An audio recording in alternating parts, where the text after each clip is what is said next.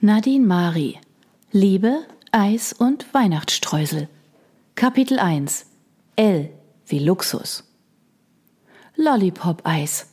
Sein Kuss ist süßer als Apfelkucheneis, süßer als Zuckerstangeneis, Heidelbeereis, Kirscheis und Mangoeis.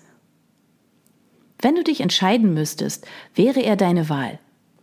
Hi, Tom, einen Moment bitte keuche ich ins Handy. Gleichzeitig versuche ich auf dem glitschigen Boden mein Gleichgewicht zu halten, zerre den Rollkoffer hinter mir durch den Schneematsch, stemme mich dem Sturm entgegen und schütze mein Gesicht vor den pieksenden Graupelstückchen. Und weit und breit kein Taxi, nur dunkle Nacht. Vielleicht sollte ich einfach wieder umdrehen und mit dem nächsten Zug nach Hause ins garantiert schneefreie Berlin fahren. Was für eine blöde Idee, eine Woche vor Weihnachten in die Berge zu wollen, wo doch jedes Kind weiß, dass hier die Elemente toben. Hm. Nur vermutlich würden diese auch auf der Rückfahrt so weiter toben und meine Fahrzeit damit verdreifachen.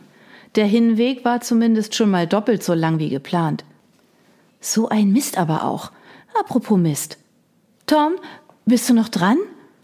Warm brummt mir seine Stimme aus dem Handy entgegen, das ich fest auf mein Ohr drücke, um über das Sturmgetose hinweg überhaupt etwas zu hören. Lachst du mich etwa aus? Vor Wut stampfe ich mit dem Fuß auf. Schwerer Fehler. Schneematsch spritzt mir bis zum Kinn. Ach, das ist alles deine Schuld. Tom lacht umso mehr. Was genau ist es dieses Mal? Also ich meine, meine Schuld. Die Sache mit dem spontanen Besuch der Eismesse in Freiburg hast du dir selbst zuzuschreiben. Und dass wir noch kein Ziel für unsere Flitterwochen haben, liegt auch an dir. Den Schuh ziehe ich mir nicht an. Oha! Ich sehe Scheinwerfer näher kommen. Moment! schreie ich ins Handy und kämpfe mich tapfer vor bis zur Kante des Gehweges. Taxi! Brülle ich dem Auto entgegen, genauso wie ich es dutzende Male in einschlägigen New York-Filmen gesehen habe. Der Autofahrer kennt diese anscheinend nicht. Mit unverminderter Geschwindigkeit brettert er an mir vorbei und hinterlässt als Gruß eine nasskalte Pfützendusche, die meiner Hose so richtig den Rest gibt. Und mir. Freiburg ist halt nicht New York und nicht jedes Auto, das aus dem dunklen Nichts auftaucht, ist ein Taxi. Bin wieder dran. Unzufrieden mit mir und der Welt hocke ich mich auf den Koffer. Ist doch ohnehin egal, wenn ich hier einfriere. Merkt doch keiner. Wie es aussieht, verbringen sämtliche Freiburger ihren Abend lieber zu Hause in ihren kuscheligen Wohnungen, als mir Gastfreundschaft zu erweisen. Oder sie brettern blind für bedürftige Fußgänger mit ihren Autos durch die Gegend. Und Taxis haben sie offensichtlich auch nicht erfunden. Schick mir ein Taxi. Wird gemacht, mein Schatz, mit Sahne oder Himbeerstreusel. Wie kann dieser Kerl im Angesicht meines Unglücks nur so fies sein? Kannst du mich mal bitte ernst nehmen? Ich bin deine Verlobte. Ach, Sunny. Du brauchst mir gar nicht kommen mit Sunny, deiner netten Stimme und deinem Seufzen und deinem Augenverdrehen. Ich höre das alles sehr genau. Ich sehe es. Es ist kaum zu glauben, aber das kriselige Schneematschgegraupel wird noch dichter. Wäre ich bloß daheim geblieben, in meinem geliebten Schneeflöckchen, bei den Gästen meiner wunderschönen Eisdiele. Betone ich nicht immer wieder, dass sie, neben Tom natürlich, das Wichtigste ist in meinem Leben?